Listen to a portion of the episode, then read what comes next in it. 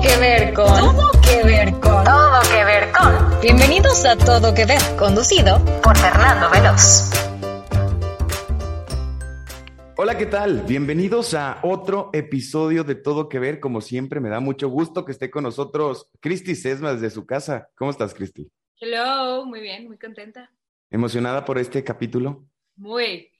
Excelente. También desde Guadalajara, Miguel Alejandro. Miguel, ¿cómo estás? Hola, hola, bien, gracias. Aquí emocionado por el episodio. Perfecto. Y también desde su estudio, Adrián Murra, ¿cómo estamos? Bien, bien, aquí desde el estudio. También muy emocionado del tema y ya, ya quiero que, que empiece el capítulo porque es un tema que me interesa mucho. Vámonos porque estamos de lujo. Tenemos dos invitadas. Voy a comenzar con Ale. Ella es bailarina y modelo, nacida en Torreón, Coahuila. Ama el teatro musical y las canciones de señora. Ale, ¿Cómo estás? Bienvenida y muchas gracias por estar aquí. Muchas gracias a todos y cada uno de ustedes por, por estar aquí y muy contenta, muy agradecida. Platícame un poquito, bailarina modelo. Qué padre. Sí, fíjate, lo inicié porque dije, pues, ¿por qué no? Why not? Se me da. Sí, bailarina, siempre me gustó bailar desde que tengo uso de razón. Y ahí va combinado. ¿Y modelo cuánto tiempo tienes en él? Fíjate, o sea, poquito, leve, como dos años. Bueno, pues muy buenos dos años. Vamos a seguirte conociendo a través de la cultura pop, pero sin antes quiero también darle la bienvenida a Cecilia González. Ella estudió psicología, tiene dos maestrías, una en psicoterapia breve e hipnosis clínica y en otra en educación sexual. Ella es especialista además en terapia de arte y sexología clínica y actualmente aparece en un programa de televisión como especialista en sexualidad. Ceci, muchas gracias por aceptar la invitación y bienvenida al podcast. No, hombre, gracias a ustedes por invitarme. Yo muy contenta y halagada de estar aquí con ustedes. Platícame más de ese programa porque eso no lo sabía.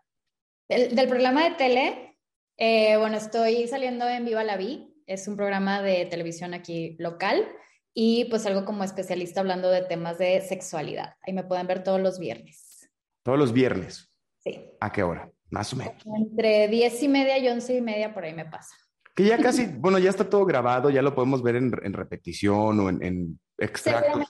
Sí, sí, sí, sí. Sí, por ahí debe andar en YouTube o algo ahí deben de estar ya grabados algunos programas. Los vamos a compartir. Oigan, quiero que me platiquen dos cosas. Voy a regresar con Ale, porque estas son dos preguntas que nos encanta hacer. Así que, Ale, ¿tu primer CCP o crush de la cultura pop? Pues sin duda alguna las JNS. Las JNS, por ahí empezó tu gusto por la música. Sí, bueno, en sí siempre me han gustado mucho las canciones de... Mi mamá les dice que yo escucho canciones de señora divorciada. Entonces no sé por qué lo dice. Me encanta Marisela de, de corazón. Me fascina Marisela. Porque son las que más pegan, dicen por ahí. Ceci, tu primer CCP, ¿te acordarás? Yo creo que todas las series y caricaturas de Nickelodeon, hijo, me encantaban. Todas, Rugrats, Clarissa lo explica todo, Sabrina, todo eso me, me fascinaba, me encantaba y crecí con Nickelodeon. Entonces, definitivamente sería ese. Y ahí nos gustó el drama y, y Totalmente. Eso. Claro que sí. Y a ver, Ceci, ahora comienzo contigo. ¿Tu placer culposo de la cultura pop tienes? ¡Ay, sí! Rebelde, me encantaba Rebelde. Es más, si vuelven a pasar esa novela, la vuelvo a ver completa. Todas sus canciones me las sabía. Compré hasta los DVDs, imagínate. Mia me Colucci. encantaba. Sí, Mia ¿Qué opinaste, ¿Qué opinaste del, del, regreso de Rebelde a Netflix? Ay, no, ni siquiera lo he visto. No, ya le di oportunidad. ok, bueno, entonces, ese no nos gustó, pero Rebelde, la serie original, bueno, la mexicana, porque la original es argentina, pero la mexicana es la que, a la que te refieres. A la que me encantó, sí. Excelente. Ale, ¿te acordarás de tu, te acordarás, en, más bien, ¿nos quieres decir tu placer culposo? Pues sin duda alguna las novelas, pero hablando así de novelas pop, Patito Feo fue como que el hit gigante conmigo, de que yo era totalmente una divina. Okay. Ese fue como que ahí. Dana Paola. Quiero... No, la argentina, la que salía en Disney. Claro, claro, claro. Esa. Me, me, me, gustaron sus respuestas, son preguntas que les hacemos a todos nuestros invitados y las vamos a seguir conociendo a través de la cultura pop. Pero sin más, ¿qué les parece si comenzamos con todo que ver con la identidad de género? El sexo, el género y la identidad de género están relacionados, pero son diferentes partes de quienes somos. Para muchas personas, el sexo, el género y la identidad de género están alineadas. Sin embargo, para muchas otras, esto no es así. puede ser bastante fácil confundir el sexo biológico, a veces llamado sexo asignado al nacer, con el género y la identidad de género. Estos se relacionan, pero son diferentes. El sexo es una etiqueta que suele poner primero un doctor basado en los genes, hormonas y partes del cuerpo, como los genitales, con los que naces. Esta etiqueta se incluye en tu certificado de nacimiento y describe tu cuerpo como femenino o masculino. El sexo de algunas personas no encaja en las etiquetas de femenino o masculino y cuando esto sucede se le llama intersexual. El género se refiere a la manera en que la sociedad cree que tenemos que vernos, pensar, actuar como niños, como niñas, mujeres o como hombres. Cada cultura tiene sus creencias y reglas informales sobre cómo deben actuar las personas según su género. Por ejemplo, muchas culturas creen que los hombres deben ser más agresivos que las mujeres. Además, los alientan a hacerlo. La identidad de género es cómo te sientes en tu interior y cómo expresas tu género a través de diferentes maneras. Ceci, ¿qué es lo primero que pensaste cuando te dije todo que ver con la identidad de género? Ay, pues me emocioné un montón porque eh, es un tema pues complicado para, para comprender para muchas personas, sobre todo de generaciones como más arriba. Creo, creo que las nuevas generaciones, secundaria, prepa, es más fácil que, que lo comprendan a primera vista, pero generalmente como que se tendría a creer que solo había de dos, ¿no? O las personas gays o las personas heterosexuales y dentro de los gays estaba todo, ¿no? Las personas transvesti, transgénero, transexuales, todo, todo. Entonces, como borrar esta dicotomía y empezar a identificar como todas estas variantes que pueden haber, eh, es complicado para, para muchas mentes. Totalmente de acuerdo. Ale, Joacap, ¿qué es lo primero que pensaste cuando te dije todo que ver con la identidad de género? Sin duda alguna es un tema fuerte para, para algunas generaciones, ya que hay algunas generaciones que aún están en ese proceso de qué soy, qué no soy, qué me gusta, qué no me gusta. Y sin duda alguna lo viví y por eso estoy aquí. Exactamente. Miguel Alejandro, ¿tú qué estás pensando? Pues la verdad siento que, eh, no sé cómo ustedes, pero yo me siento muy verde en este tema. Y lo único que se me vino primeramente a la cabeza, eh, hablando de cultura pop, fue eh, Elliot Page, porque creo que ha sido de mis ahora actores favoritos.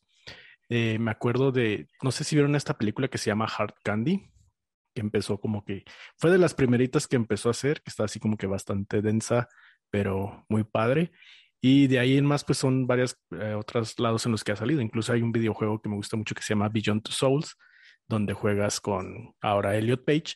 Y creo que eh, el, el, cambio, o bueno, no, no, sé cómo llamarlo, pero cuando eh, hace el anuncio de que ahora es Elliot, Page, siento yo que sí hubo un buen recibimiento a comparación de que si hubiera sido en otra época del, de, pues sí, de, la historia, ¿no? No sé cómo lo vean ustedes, Cristi. ¿Sientes que ya hay más aceptación o qué? Es un tema que a mí cuando lo dijeron se me hizo súper interesante la oportunidad de poder venir a hablar de este tema, porque sí creo que hay mucha conversación, hay este, en todos lados, o sea, es un tema que se está hablando muy seguido, pero siento que falta mucha información, o sea, hay mucha conversación sobre el tema, se menciona, la gente se pelea, pero muy pocas veces nos están educando de la manera más correcta. Es como tú dijiste, Miguel, yo también me siento muy verde en el tema y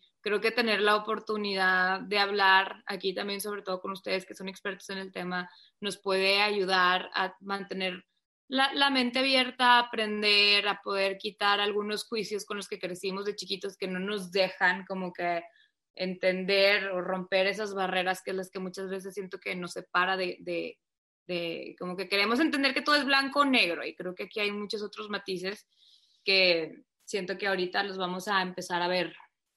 Este, Adrián, ¿tú qué onda? pues estoy súper de acuerdo contigo. O sea, la verdad estoy muy emocionado que hayamos decidido hacer el capítulo de este tema porque siento que hay demasiada desinformación al respecto. Me incluyo dentro de los ignorantes del tema. Este, y creo que eh, hablando de la cultura pop, como lo hablamos siempre quien toque ver, creo que a mí en lo personal algo que me ha acercado mucho al tema es, y en bien poquito tiempo, en los últimos dos, tres años, que ha habido demasiada representación este, e, en, eh, por ejemplo, específicamente hablando del tema de trans, del cual yo me siento todavía completamente ignorante, pero me acuerdo, o sea, no sé, de hace dos años estar viendo una serie contigo, Fer, y de decir, o sea, decir muchas, pues no voy a decir bueno, sí, pendejadas, perdón, o sea, decir muchas cosas que ahorita digo, o sea, pues es por la misma ignorancia que tenemos al respecto, ¿no? O sea, porque es un tema que históricamente a lo mejor sí no los han puesto en series, en libros, en películas, pero creo que muy estereotipado. Y hasta muy recientemente lo hemos visto, este, que nos ponen personajes transgénero como más redondos, que a lo mejor no se trata nada más su, su historia de eso, sino nos acercan más a ellos, a alguien que no lo ha vivido, o sea, te acercan más a ellos porque pues lo, lo puedes empatizar y decir, es una persona común y corriente, como yo, como cualquiera, nada más pasó por una experiencia por la cual yo no he pasado. Este, me encantó que dijeras ahorita, Ale, de que por eso estoy aquí, o sea, y qué padre que estés aquí, la verdad, porque pues si queremos escuchar tu experiencia y también de parte de ti, Ceci, creo que en este capítulo, más que venir a hablar, vengo a escuchar y a, aprender. Y, sobre todo también, Ale, tu, historia y Ceci también en charlas, yo escuché varias cosas que, hemos estado medio diciendo, ¿no? Que si negro, que si blanco, que si oscuro, que si café, gris, o sea, y, y quiero que las dos me cuenten. Creo que algo que me encanta de, las últimas series de tele, películas, es que ya no hay necesidad ni siquiera de, o sea, de decir esto soy, sino la actriz puede representar papeles y no hay necesidad de decir ni, ni pedirle permiso a nadie y eso me encanta. Que eso pasa porque ya han venido diciéndonos cosas o tratando de instruir, porque estamos hablando de una población mundial, ¿no? y, cuánto no sabemos, pues no sabemos mucho. Entonces, quiero empezar con Ale. ¿Nos quieres contar un, un poquito de ti, un poquito de, de lo que sientes y lo que piensas? Pues mira, sin duda alguna, la vivencia que se vive detrás de, de todo este momento en el que tú lo acabas de decir, en la tele ya lo ven, justamente en series, lo podemos ver en Veneno, Vela Veneno, Pose, que sin duda alguna transmiten esa esencia de lo que se vive en la comunidad trans, ya sea hombre, sea mujer. Entonces, sí es muy importante, sin duda alguna, observar de una manera vivencia, más aparte, escuchar la otra parte de lo que está viendo. ¿Qué nos dice la psicóloga?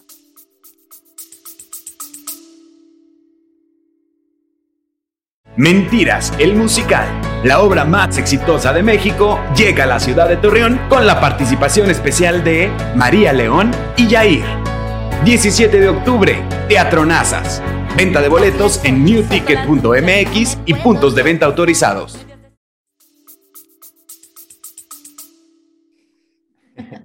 Pues miren, yo la verdad es que desde que yo estudié psicología, y había cosas que a mí no me quedaban muy claras porque tuve clases de, sexualidad, evidentemente, y, y, luego veía, eh, me acuerdo que había un canal que me encantaba, bueno, todavía está, pero ya no pasan estos programas, se llamaba Discovery Home and Health, y hablaban mucho de niños y niñas trans, ¿no? Y, y para mí era como muy confuso y no sabía hasta dónde sí y hasta dónde no. Y la verdad, tristemente puedo decirles que hasta que estudié mi, diplomado en educación sexual, el primero que tomé, eh, entendí esto, ¿no? Y digo tristemente porque ya era una psicóloga con una maestría en terapia breve e hipnosis clínica y no tenía ni idea de esto. O sea, pudo haber llegado a mi consultorio eh, alguna persona trans y yo iba a ser la persona menos ética de la vida porque a pesar de que tenía como este diplomita que decía que podía dar terapia, pues no estaba para nada informada en esto, ¿no? Y, y somos o sea, a pesar de que hay varios educadores sexuales, somos muy pocos comparados con toda la población que hay. Entonces, que esta información solo lo tengamos algunas personas es sumamente peligroso. Además de que hay muchísima oposición, muchísima resistencia, hay gente que sale a marchar para que no exista educación sexual. Entonces, es un tema bien complicado porque estás hablando de los derechos de las personas, ¿no? Entonces, pues yo así lo veo. Fíjate que sin duda alguna también estoy muy agradecida en el momento de, charlas sin etiquetas porque metieron este tema. Justamente soy, soy conductora de charlas sin etiquetas y este tema sin duda alguna especifica y, y plantea y lo explaya a manera más grande porque sin duda alguna hay padres de familia que aún no saben qué decir, como que, ay, entonces, pues, pues, ¿qué te digo? Por ejemplo, en mi caso, en mi caso, mi hermana y yo somos transexuales, mi hermana de sangre y yo somos transexuales y mi mamá también tuvo que llevar una terapia psicológica. Yo siempre lo he dicho, yo siempre lo he dicho, o sea, mi mamá siempre quiso que nosotras lleváramos un orden específicamente correcto, nada de que te me vas para acá y de allá te vas y te haces tus cositas y luego te vas para acá, no. Mi mamá siempre nos dijo que yo las voy a llevar y yo las voy a educar y mi mamá siempre hasta eso, hasta eso, nunca ha tenido miedo en la educación sexual. Entonces sí teníamos ese planteamiento. Y por otra parte, yo siempre les he dicho a mis amigas y a mis amigos, vayan con un psicólogo porque en verdad no puedo creerlo que hasta hoy en día la palabra sexo, hay algunas cosas que dicen, ay, no, no, no, y de que te ven en la calle, todas te voltean a ver con cara de que, ¿qué eres, no? Es que empieza, empieza por el típico de que lo, lo justifican, ¿no? También, o sea, las personas, los papás, como es una fase. O sea, a lo mejor todos, pues sí pudo, o sea, sí puede llegar a, tener ese bloqueo también de, que tus papás te digan eso, pero tiene que haber herramientas, Ceci Ale, o sea, ¿cómo le hicieron también para, para, para entender o por dónde empiezas? Porque luego hasta pena me da el no saber por dónde empezar. O sea, me pongo a leer o, o, me pongo a platicar con Ale, o sea, o, qué harían.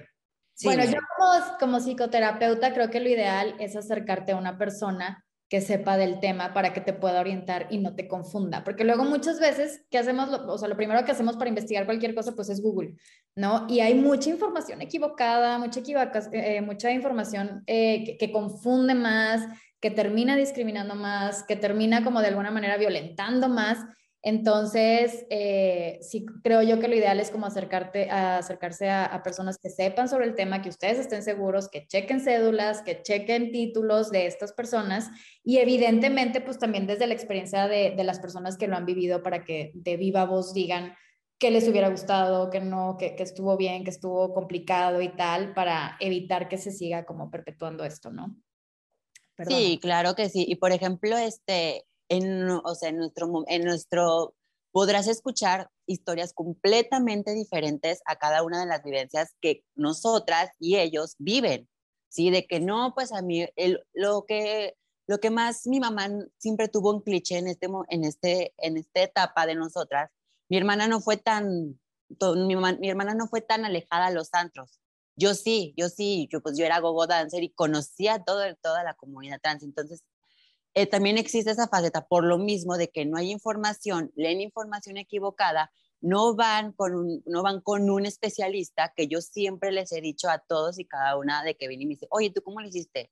Recomiéndame un tipo de hormonas. No, no te recomiendo nada porque tu cuerpo, al, tu cuerpo es muy diferente al mío. a ti te puede causar daño, a mí, a mí no me causó daño. Entonces, tienen que llevar ordenadamente un currículum especialista, ya sea porque el más importante es el psicológico. Yo siempre les, o sea, yo tuve etapa endocrinólogo, pero el endocrinólogo para poder aceptarme y hacerme el tratamiento tuvo que tener la validez de un psicólogo en decir, sí, no está, no está, no está como tú, como tú este, como Fernando lo dijo. Es un, o sea, es, ahorita, ahorita, ahorita se le va, ahorita se le quita, es la moda. No, no somos modas, así nacemos.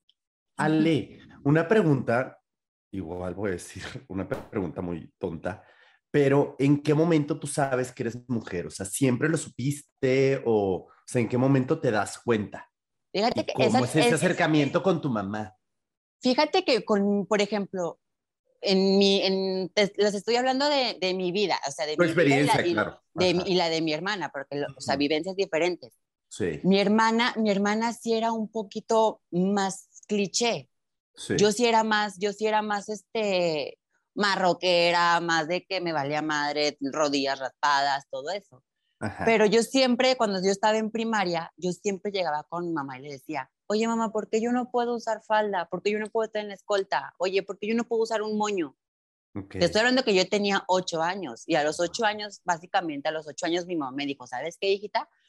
Pues yo también me voy a educar, tú te vas con un psicólogo y yo me voy también con un psicólogo. ¿sí? Entonces, básicamente, y haces una carta en de que, pues, es que yo no me siento yo. Yo desde los ocho años yo me di cuenta que realmente soy una mujer. Entonces, hay gente que se tarda o hay gente que desde básicamente rápido.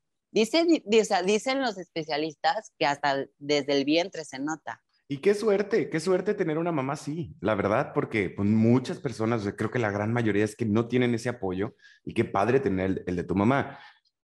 Las que no tienen apoyo de sus padres de repente encuentran eh, apoyo y consuelo de las personas equivocadas y eso a mí me da siempre mucho pavor, ¿no? O sea, más allá que el Google lo usemos hasta para diagnosticar, em, o sea, lo que sea de me salió un granito y ya piensas que es cáncer, hasta imagínate de, pues, con quién voy o, con quién hablo. Entonces, qué padre, personas como Ceci, como Ale y que las tengamos dentro del núcleo. Yo siempre digo, vivimos en una burbuja. O sea, quieras o no, tus amigos, tu familia se acabó y son las experiencias y las razones que vas a llegar a tener, pero empezar a abrir esa burbuja y empezar a explotarla está padrísimo. Ceci, tú comentabas algo de la intersexualidad. De hecho, diste una plática de la intersexualidad. ¿Me puedes dar un poco más de eso también?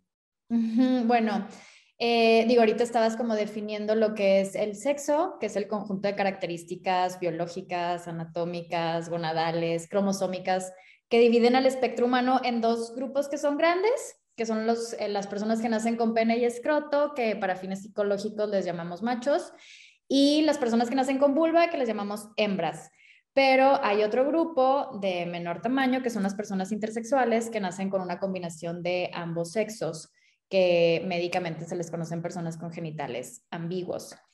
Eh, es el aproximadamente el 1.7% de la población, no se sabe a ciencia cierta porque pues obviamente es un tema muy tabú y que pues los papás y los médicos educan a no digas nada y nada más o es hombre o es mujer, aquí lo decidimos, hacemos aquí una cirugía rápida y así edúcale, ¿no? De hecho, no sé si ustedes conocen el caso de David Raymer, ¿alguno lo ha escuchado? Híjole, se lo súper recomiendo. Hay un libro bien padre en donde traza su historia. Eh, él fue él, tuvo un gemelo y a la hora de nacer lo circuncidaron y le cortaron el pene, ¿no? Entonces el doctor Moni, él, eh, como que estaba un poco en contra del, del, determinismo biológico y decía que todo dependía, el comportamiento dependía de cómo te educaban. Entonces, trátenlo como niña, ¿no? Le van a poner, bueno, ellos eligieron ponerle Brenda y vestidito y moñito y tal y bla, bla. Y así creció. Y hormonas desde chiquito y tal. Y así creció, creció, creció. Y él nunca se identificó como mujer.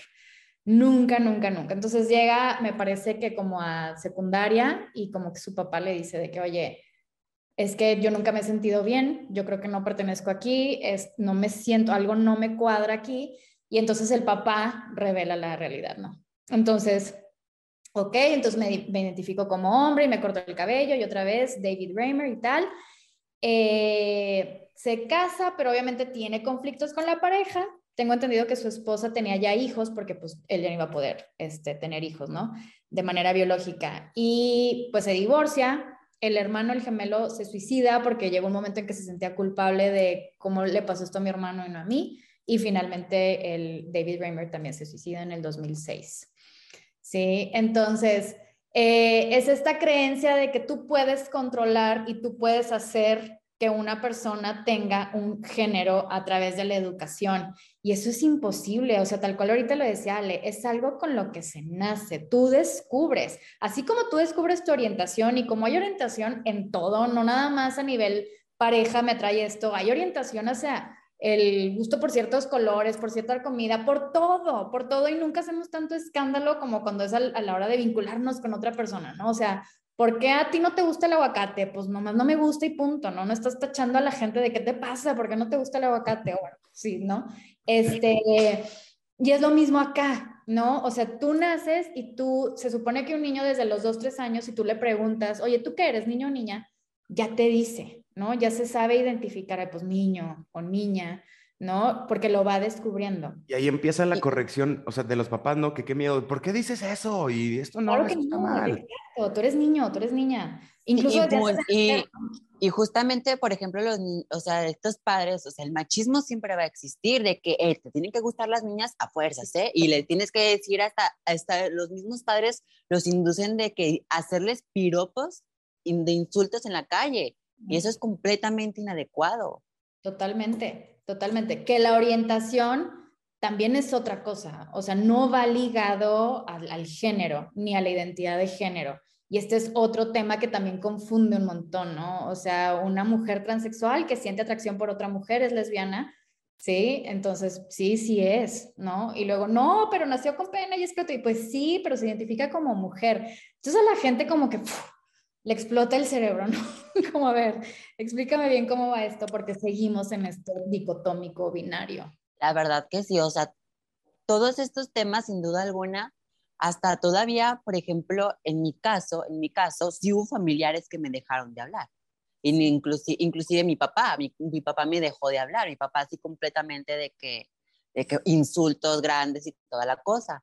Y, y ver de la otra parte de mi familia que no, mija, pues usted, pues usted véngase, usted está guapa y usted es trabajador, usted es honesto, usted eso no tiene nada que ver con nosotros. Exacto. Y me encanta, me encanta escuchar historias así, de verdad, Ale, y vamos a seguir escuchándolas por ahí. Les voy a hacer una pregunta a Ale, que yo, esta yo me la sé, pero quiero que la comparta acerca del gobierno y cómo el gobierno también, pues ahí tiene su influencia y, lo, y algo que decir. Pero eso, antes, vamos a escuchar qué es lo que está sucediendo en el mundo en un minuto y regresamos. Trending Todopex. Ben Affleck y Matt Damon, los ganadores del premio de la Academia detrás de Good Will Hunting, se están uniendo para realizar una película sobre los esfuerzos de Nike para firmar a Michael Jordan. La saga Mad Max sigue expandiéndose con la precuela de Furiosa, el personaje que interpreta Charlie Theron en Furia en la carretera, George Miller se colocará detrás de las cámaras de esta nueva película en la que Anya Taylor Joy dará vida a una joven furiosa. Un descenso brusco en los suscriptores de Netflix ha hecho que la plataforma estudie la posibilidad de experimentar con anuncios y tomar medidas contra millones de usuarios que utilizan contraseñas compartidas.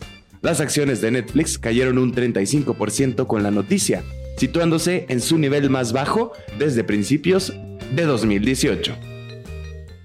Estamos de regreso en todo que ver, estamos hablando de todo que ver con la identidad de género.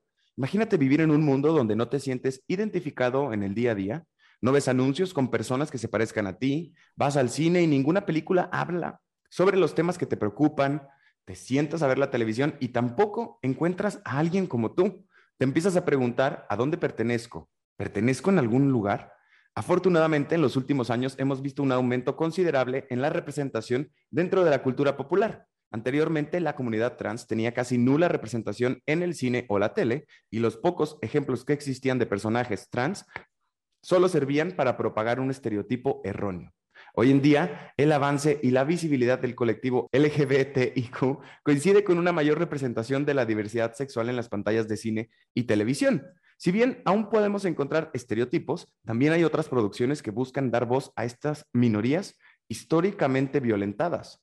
Pose, Euphoria, Sense8, por mencionar solo algunas, son series donde se muestran personajes que no están únicamente definidos por ser trans, como sucede en otros casos, sino que además abren un universo abierto a otras complejidades del ser humano. ¿Están de acuerdo? ¿No están de acuerdo? Hace unos momentos yo les decía, Ale tiene una historia que me encanta escuchar y voy a regresar a ella antes de Sense8 y de, y de Euforia y de tales. Ale, ¿cómo, cómo es eh, em, la situación o el, vamos a ponerle el trámite para hacer esta ah. transición? ¿En sí cuál trámite? ¿Transición personal o transición documental? Documental. Documental. O sea, ahorita que, por ejemplo, charlas que lleva este grupito y los lleva a hacer sus, que los lleva a hacer sus cambios, yo, por ejemplo, platicaba con, e, con, con ellas y me decía, ¿cómo son sus trámites? Y escuchaba que decía, oye, pues es que ya está, ya está facilísimo. Mi hermano y yo, te voy a decir, nos tardamos como un mes antes en hacer la cita.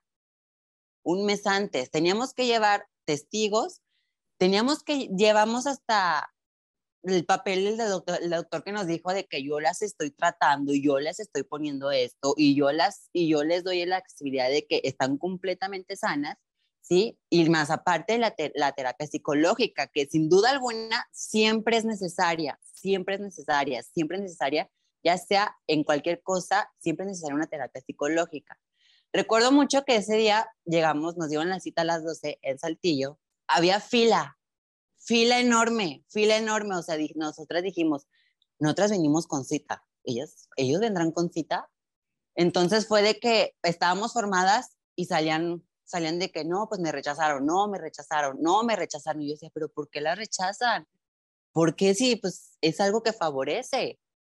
Sí, entonces me acuerdo mucho que entramos mi hermana y yo, nos sentamos y, y nos sentamos, dijeron, dos, dos, ¿ustedes dos? Y nosotras, sí. A ver, su, su documentación, la dimos y me acuerdo perfectamente que la abrieron y todos así. Son hermanas biológicas. ¿Con quién vienen? Con nuestra mamá. Éramos las únicas de, todo, de todas que llevábamos a nuestra mamá. A ver, pásenle a la mamá. Pasó mi mamá y me acuerdo mucho que se sentó, son sus hijas biológicas. Y me acuerdo perfectamente de esa frase. Sí, son mis hijas. Yo las parí y yo las vengo a registrar. Yo dije, ah", dije, qué gran, o sea, se hizo, un, se hizo un cliché muy grande porque hasta trajeron a una psicóloga de parte de, de parte de ahí. Y nos hizo la típica pregunta que nos hicieron muchas veces. ¿Te sientes mujer o eres una mujer? Porque es en esa faceta ahí se agarran todos. ¿Te sientes o eres una mujer? Pero hay diferencia, o sea, pues si te sientes mujer eres mujer, ¿no? O cuál sería la para quién sabe para quién sabe para algunos que el sentirse que mucha gente ve que él se siente mujer nada más por el comportamiento. ¿Sí? Que yo digo, si se comporta de una manera, se comporta de una manera, se comporta de una manera, ¿qué les importa? ¿Sí? Aquí lo importante es que nos sentimos confiadas en quiénes somos en realidad. Y dimos mi, mi hermana y yo la, la explicación de que desde que tenemos uso de razón siempre nos hemos fijado en, cosas muchísimo más femeninas, en que realmente nos comportamos como tal y de que reproducimos más cromosomas femeninos que masculinos. Entonces ahí como que también la abogada yo dijo, no, es que sí, no, sí, sí están bien, sí están correctamente bien. Pues el sello y tengan sus actas. Y aquí está su INE. Oye, ahorita que decías, eh, ¿qué les importa? En la nueva temporada de Drag Race España, una de las 12 aspirantes al título de la mejor reina de España es trans.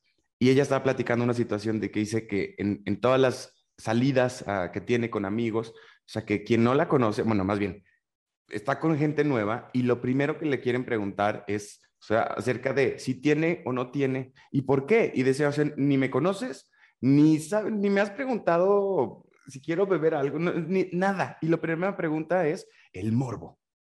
Exactamente, el maldito morbo, sin duda alguna, hasta nosotras mismas con cara, lárgate de aquí, ¿sí? Suele pasar, suele pasar de que por ejemplo, a mí la psicóloga, porque yo antes era de que, ah, pero soy trans y si se entera y si no, ¿qué voy a hacer?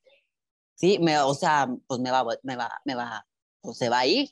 Y me dijo la psicóloga, me dijo, no tienes por, no tienes por qué dar explicación de quién tú eres.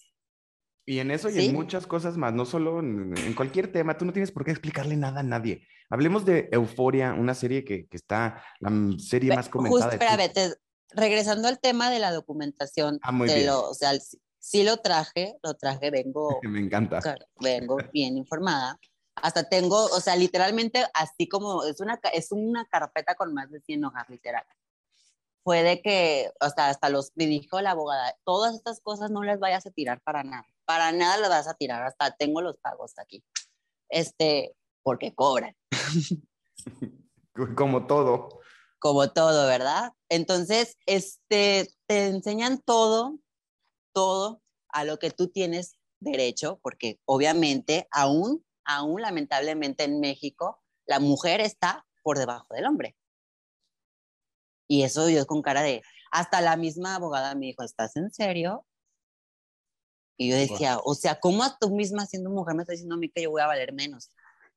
Y aparte dijiste, algo importante, vales menos, porque incluso hay, hay eh, comparativos, ¿no? En México que dicen que ganan menos, menos dinero. Exactamente. Yo dije, ¿por? Mija, las mujeres, las mujeres sin duda alguna, nacemos de una y si estamos aquí es por ellas, sin duda alguna. Y te digo, o sea, te enseñan todo esto, artículos, todo te lo enseñan y lo que te dan a, atrás es de que tus últimos, tu última documentación masculina, ¿sí? De que te dicen, si tú la pierdes, es por mensa. Entonces, es un papeleo gigante que tienes que leer ahí mismo y de que dices, estoy 100% asegurada y dónde firmo. Y ahí está.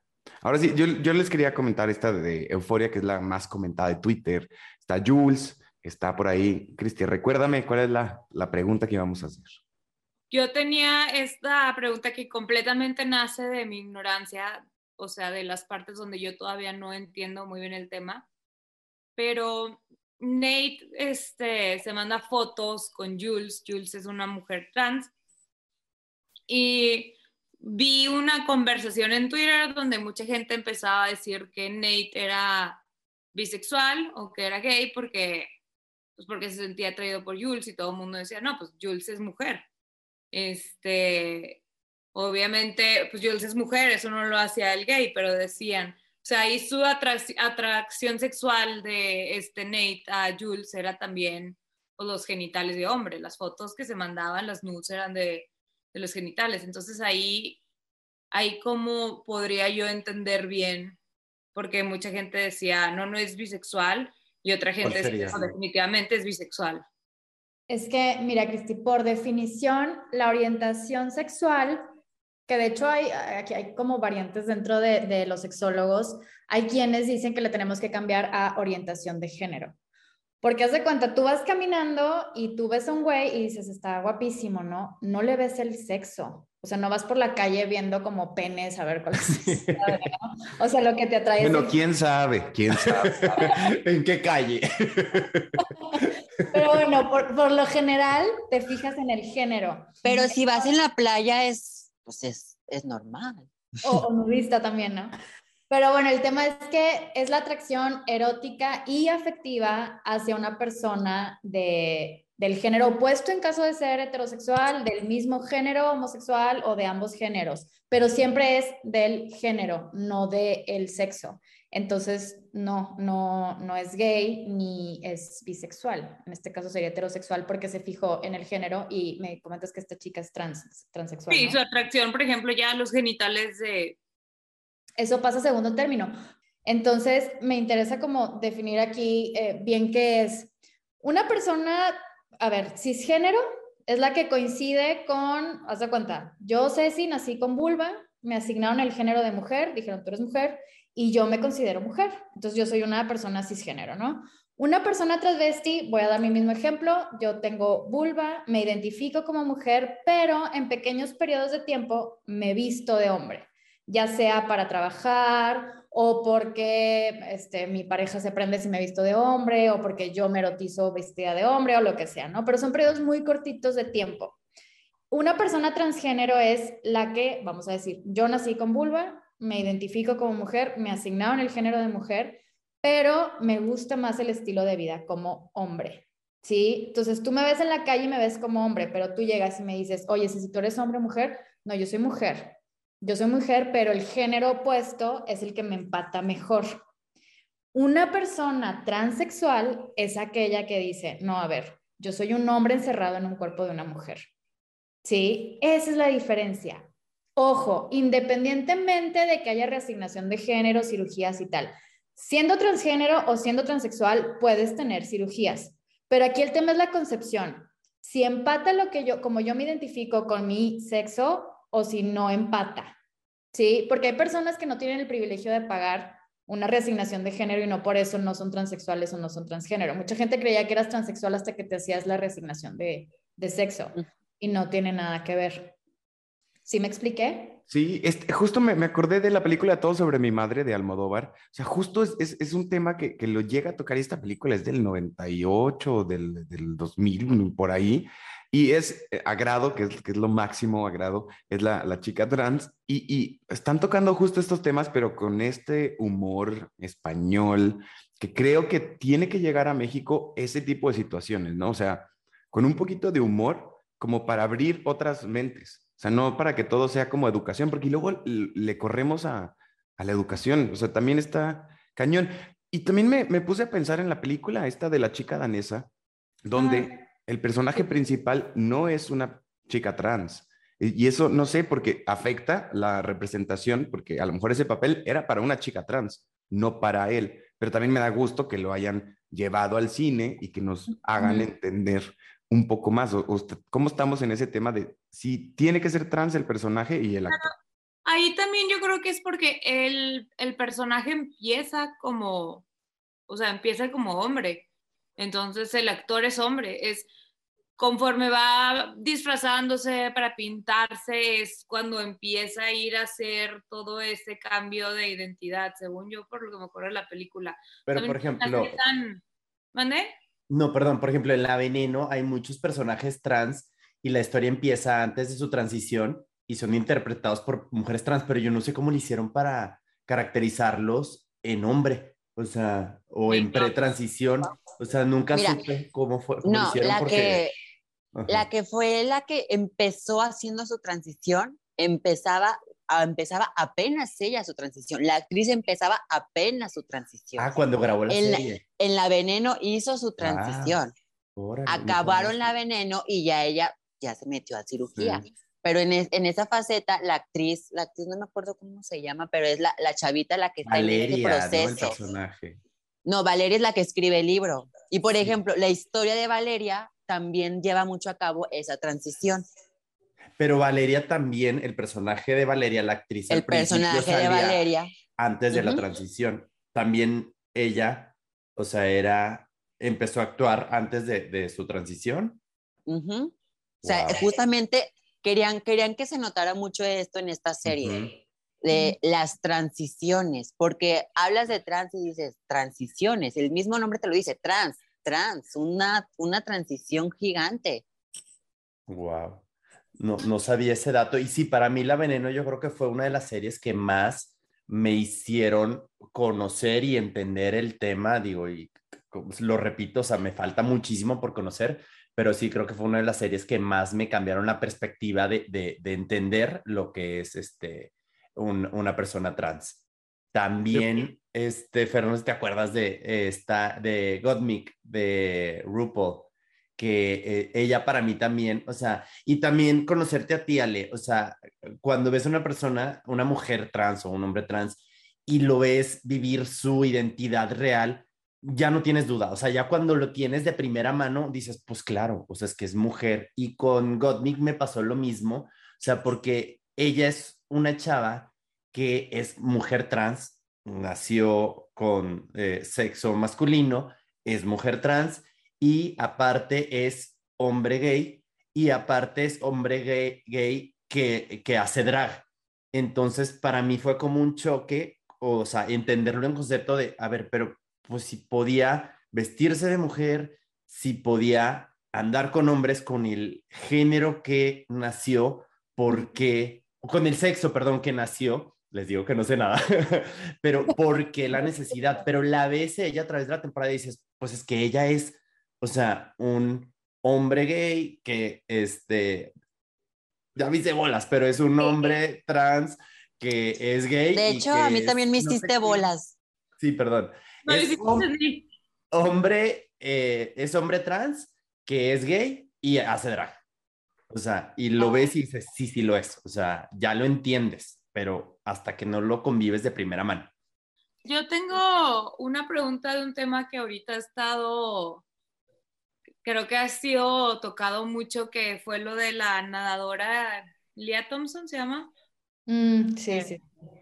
Que es mujer trans y que cuando era hombre iba como en lugar 546, así, y que ya que empezó a competir en la, en el, pues, con las mujeres, que ganó en primer lugar y pues hay mucha gente enojada ahí con respecto a ese tema, ese cómo lo, cómo se acercan a ese tema. Miren, yo personalmente no soy deportista y a lo mejor lo que digo no tiene pies ni cabeza, pero yo, Cecilia, creo que a, mí me, yo creo que lo ideal desde mí, y repito, a lo mejor es una tontería, es que no haya categorías, porque es que cada persona tiene habilidades diferentes y cada persona, o sea, es que también es como dividir categorías de que, oye, no es que tu cuerpo es más fuerte y el mío es más débil, o mi cuerpo es más delgado y el tuyo es más gordo, o mi cuerpo, si me explico, en realidad, si nos podemos, si nos ponemos a escarbarle, aunque sean mismas mujeres o mismos hombres de nacimiento, eh, hay quienes tienen más privilegios que otros en sus cuerpos.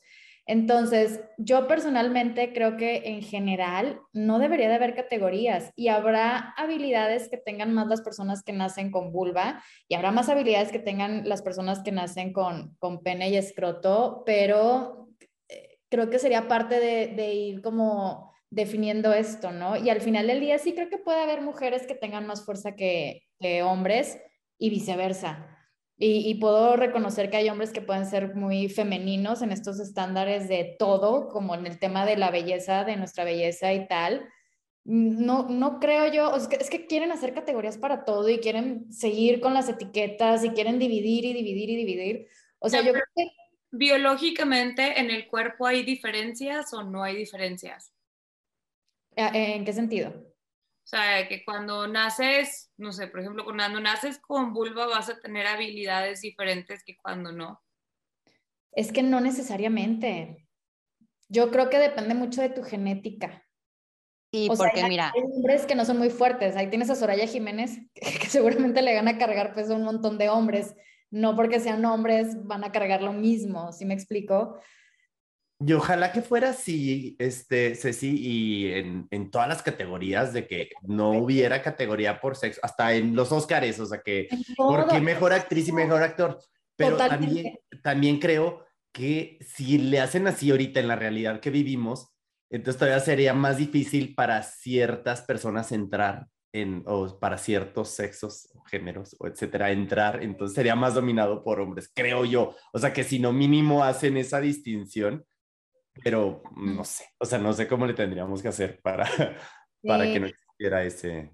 Es que igual podría ser de que por peso, por habilidades, por tiempo, o sea, supongo que estás en natación y más o menos estás en el mismo peso y más o menos haces el mismo tiempo, entonces ya lo vas haciendo como por niveles. Podría ser. Yo creo que hay, hay deportes que se manejan así. Como, pues, en, como el box, que es de diferentes, dependiendo del peso, es en la... Ajá. Pero creo que siento que también es, lo están haciendo como que mucho auge nomás por controversia, ¿no? O sea, como para generar polémica, para generar pleito, para generar división. Se me hace muy curioso que le hayan puesto ahora sí tanto enfoque a esa parte de las nadadoras, ¿no? Cuando yo creo que nunca habían hecho mención y lo, porque lo general lo que veo los que veo que lo comparten son los que uno no entienden y dos están en contra de eso, ¿no?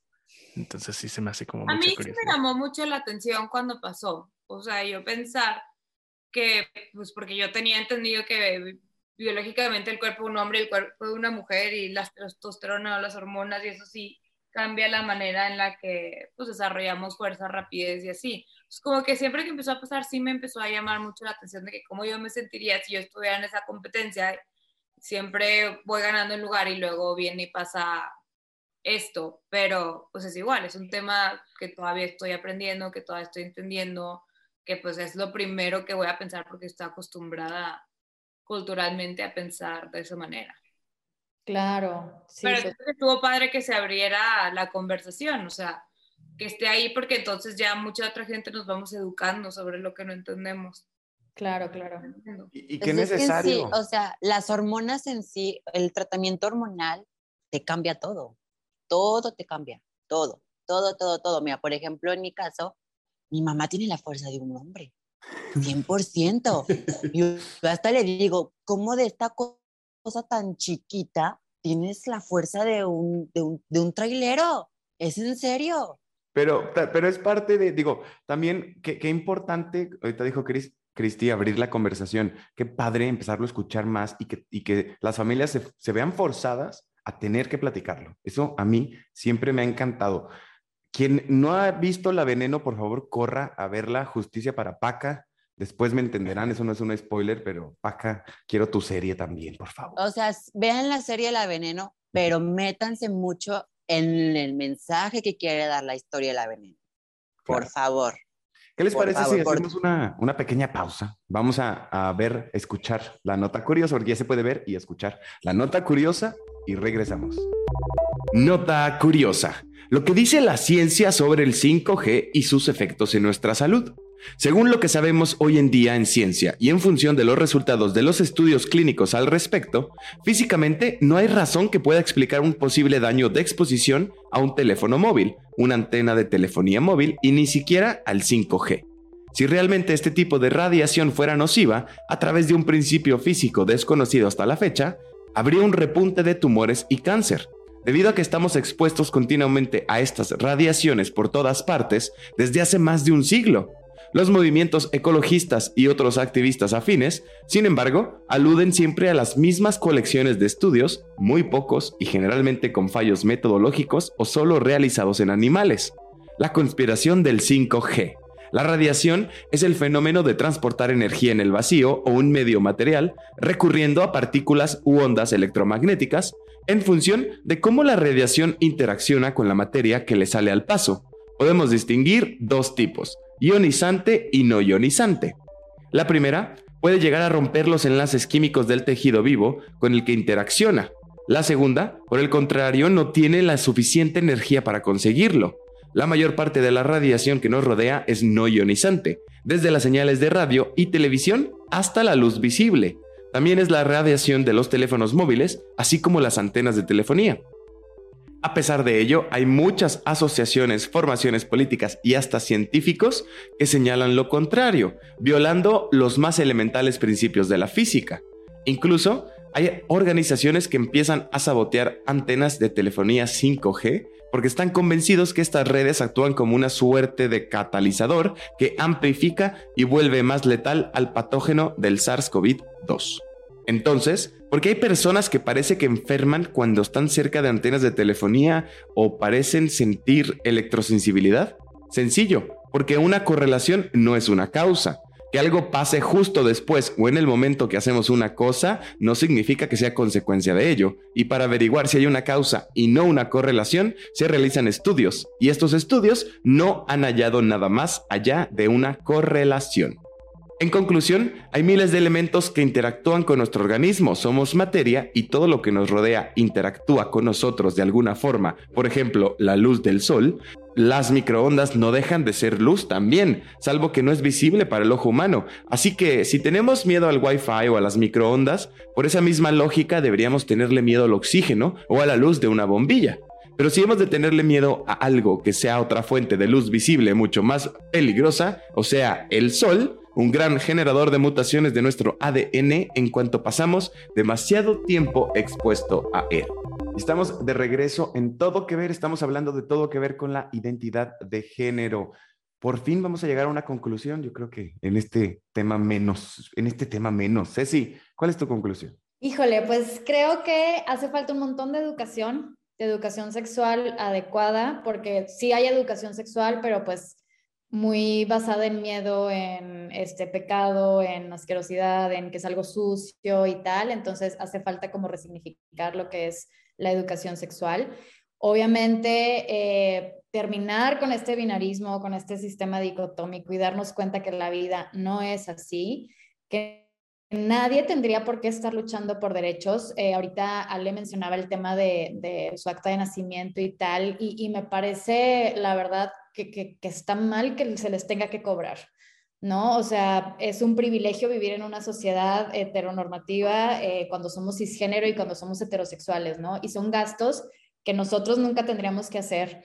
Entonces, sí creo que hace falta un montón de educación para que la gente entienda que eso no se tendría que cobrar, como tampoco creo que se tendría que cobrar el tema de tratamiento hormonal ni la, la resignación de sexo. Hay un montón de lugares en donde no es así, por ejemplo, en Londres, en Canadá, y a México todavía le falta bastante, entonces estamos en esa lucha, pero pues creo que es responsabilidad de todas, todos y todes educarnos para dejar a un lado la discriminación y entonces de verdad poder ser una sociedad más humana, más justa y con un montón de derechos como todos los demás. Me encantó, sí. Los derechos son universales y son de todos. Totalmente. Genial por ejemplo, los, los, derechos que, por ejemplo, lo de la escritora de Harry Potter. O sea, no puedo entenderlo cómo vienes y me dices que los derechos son diferentes. O sea, el gobierno hizo otro libro con nuestros derechos. O sea, no entiendo. No, no, no entendían esa parte. No, mi reina, los mismos derechos tuyos son los míos. Y ni modo, te aguantas. Y justamente acabas de decir un tema muy importante. El tratamiento hormonal no es nada barato nada barato. Y justamente en, en parte de Europa, tú vas al hospital y tu tratamiento hormonal te lo hace el gobierno, inclusive hasta las cirugías estéticas. Y justamente en México apenas están metiendo una clínica, justamente apenas la están metiendo, pero pues... Y sí tenemos que ser parte de esta lucha, o sea, tenemos que todos aportar o al menos eh, conocer, entender y no andarla regando como la, la escritura de Harry Potter. Qué barbaridad. Cristi. Eh, ay, traigo muchos pensamientos. Este, primero que nada, entender que no existe lo normal, o sea, que no porque estemos acostumbrados a vivir de una manera siempre cuando viene alguien con otra manera de experimentar la vida significa que estén mal. O sea, desde ahí poder empezar a abrir nuestra, nuestra mente y nuestro corazón a decir todas las realidades son válidas. Entonces yo me acerco y prefiero escucharte, conocer, entenderte. Eh, pues conocer tu historia para poder yo dejar de ser ignorante y traer todas estas barreras y juicios solamente porque no todo el mundo está viviendo la realidad como yo creo o como yo pienso que es como debe de ser. Entonces, pues estar muy abiertos al diálogo, seguirnos educando, seguir platicando. La verdad es que todas las realidades son válidas. Este, pues más o menos esas son mis conclusiones. Sigo todavía muy con la cabeza sí, pero es un tema que se me hace muy bonito. Es un tema como para ir a sentarnos así en una mesa con una copa de vino y charla. Exacto. Sí. Exactamente. Adrián. Pues sí, yo creo que este, nos faltó capítulo, nos faltó mucho de hablar del tema. Este, sí me quedo con ganas de, de, de saber más, de, de entender más. Y creo que hay, sí hay mucha conversación al respecto, pero no hay una conversación que esté basada en querer entender a la otra persona. Sea, yo veo redes sociales, en Twitter, muchos pleitos, muchos eh, gente que se queja, oye, ¿por qué ahora resulta que hay 20 mil variedades de no sé qué y no entienden? Porque a lo mejor lo que es distinto a la experiencia que nosotros eh, tenemos, mm, como que no lo entendemos y nos empezamos a abrumar. Y yo creo que también es un poco de miedo de regarla. Yo creo que regarla no está mal. O sea, porque si tienes miedo a regarla, te callas y sigues pensando tu idea errónea. Entonces, este, hace falta mucha información, mucha, mucha comunicación al respecto y preguntar, investigar y la vas a regar. El problema de J.K. Rowling no es que la regó, es que su ego no le permitió retractarse y entender otra experiencia distinta a la suya. O sea, lo dijo porque pues es su experiencia o porque por lo, el motivo que haya sido, este, pero en el momento en el que ves que tanta gente te está diciendo, oye, esa, esa no es, es, es, opinión tuya, es errónea, pues sí hay que retractarse y escuchar al otro, sobre todo cuando está hablando alguien de una experiencia que es suya, que tú no has tenido. Entonces, este, creo que no, no hay conclusión del tema nos falta muchísimo. Este, la conclusión es, eh, acércate, investiga, pero no nomás por encimita, dime algo. Por mi parte, la conclusión, variante de todo esto, este, yo solamente les, les quiero decir de que todo a su calma, todo a su calma, y siempre les tengo, a todo mundo siempre se los digo, vayan con un psicólogo, porque un psicólogo para eso se preparó, ¿sí? las redes sociales no te van a dar la información tan adecuada como realmente tiene un psicólogo, ¿sí? Todo a su tiempo. Si, si a lo mejor no tienen esas para decir, soy así, ténganlas. No hay nada más bonito que olvidarte de ti mismo y encontrarte a ti misma. 100%, 100%. Igual al revés, te olvidas de ti misma y te encuentras a ti mismo. Igual con la, con la variante E, o sea, es eso, vivan y siéntanse orgullosas de lo que realmente son, ¿sí? No tengan miedo, no tengan para nada miedo, porque el miedo solamente es una sensación que trae el cerebro, ¿sí? Tenga realmente la fuerza, porque cuando ustedes demuestran realmente quiénes son, esa gente les va a tener hasta aquí un respeto y una, y una, o sea, en sí el respeto y el aplauso de que hoy existe una transición gigante güey, te respeto con todo el corazón. Y igual al revés, o sea, lo mismo, lo mismo. Y aplaudir a todas esas chicas y chicos trans que marcharon en aquellos años, porque gracias a todas esas marchas, nosotras podemos salir a la calle. Que aún así existe el peligro, que aún así existe el insulto, que aún así existe esa, esa, esa variante de que, pues, ¿qué va a pasar? ¿Qué va a pasar? Pero sin duda alguna, no tengan miedo a ser quienes realmente son y vayan con un psicólogo. Ale, un, poderoso, un poderoso mensaje de verdad. Dice, no tengas miedo Me encantó. Miguel.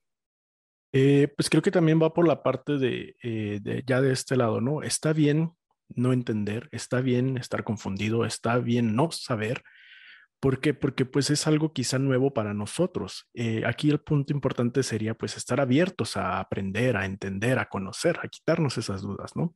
Porque como dijo Adrián, quizá es un miedo, ¿no? Es un miedo a no regarla. Ok, pues igual y la vamos a regar, pero si no aplicamos la de J.K. Rowling y nos aferramos, pues eh, va a ser un avance, o sea, aceptar que no conocemos, que tenemos es, ideas erróneas, que tenemos quizá creencias que nos están limitando a conocer esa parte.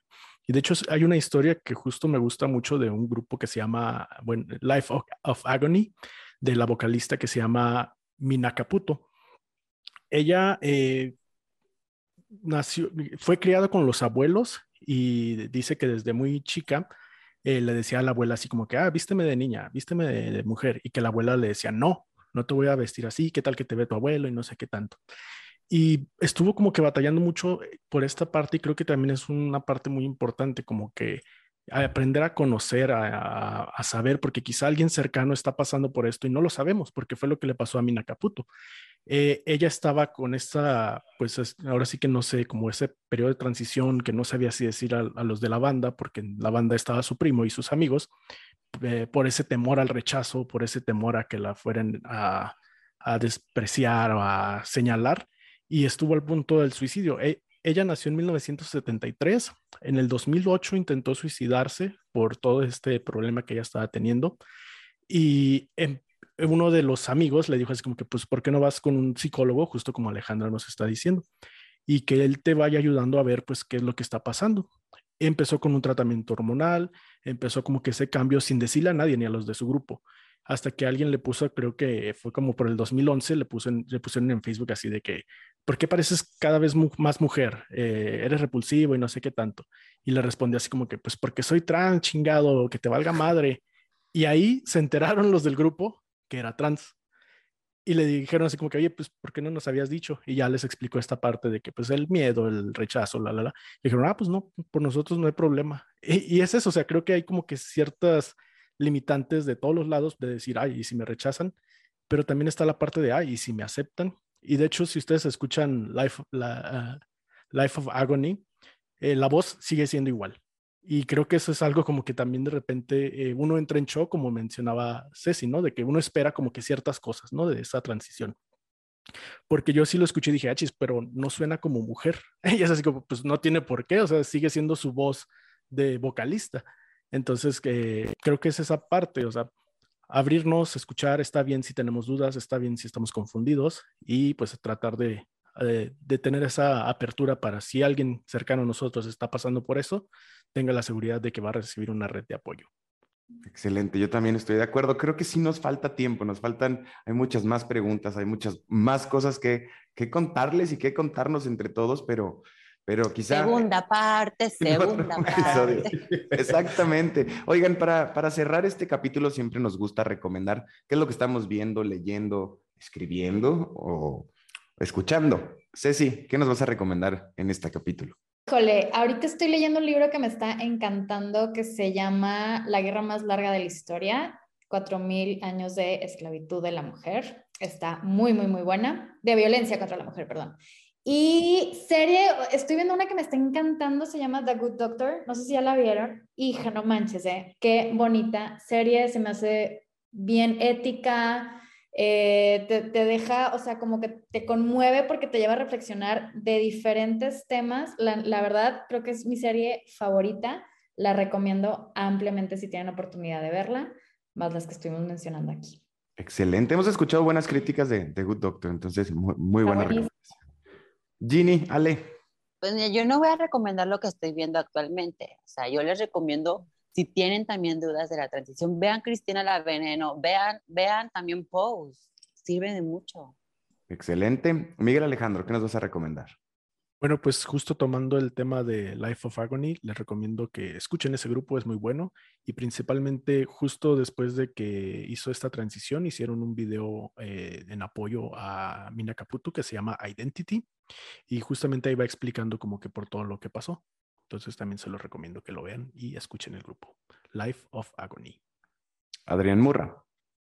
Sí, fíjate, yo igual que Ale voy a recomendarles que vean La Veneno este, y que vean Pose. La verdad es que son dos historias que, este, independientemente del tema trans, son dos historias que yo creo que cualquiera tendría que estar viendo. O sea, eh, historias de personas que la verdad, este, eh, sobre todo el de La Veneno, o sea, que vivieron cosas que nadie tenía que haber vivido, pero gracias a, su valentía y, a, este, y al valor con el que las enfrentó mucha gente ahorita, lo puede vivir de manera diferente. Entonces creo que sí, este, le recomendaría muchísimo que vean La Veneno, que está en HBO Max, y Pose, no sé dónde está, pero les investigo. Estaba en Netflix, pero no sé si todavía. Ah, ¿ya está en Netflix?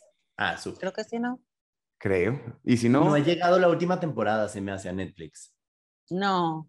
No, pero bueno, este, las que están, que las vean y, este, y La Veneno en HBO Max. Cristi Sesma. Yo ahorita me estaba acordando de una película que nosotros vimos hace como un año, yo creo, un año y medio, de Justin Timberlake, que se llama Palmer.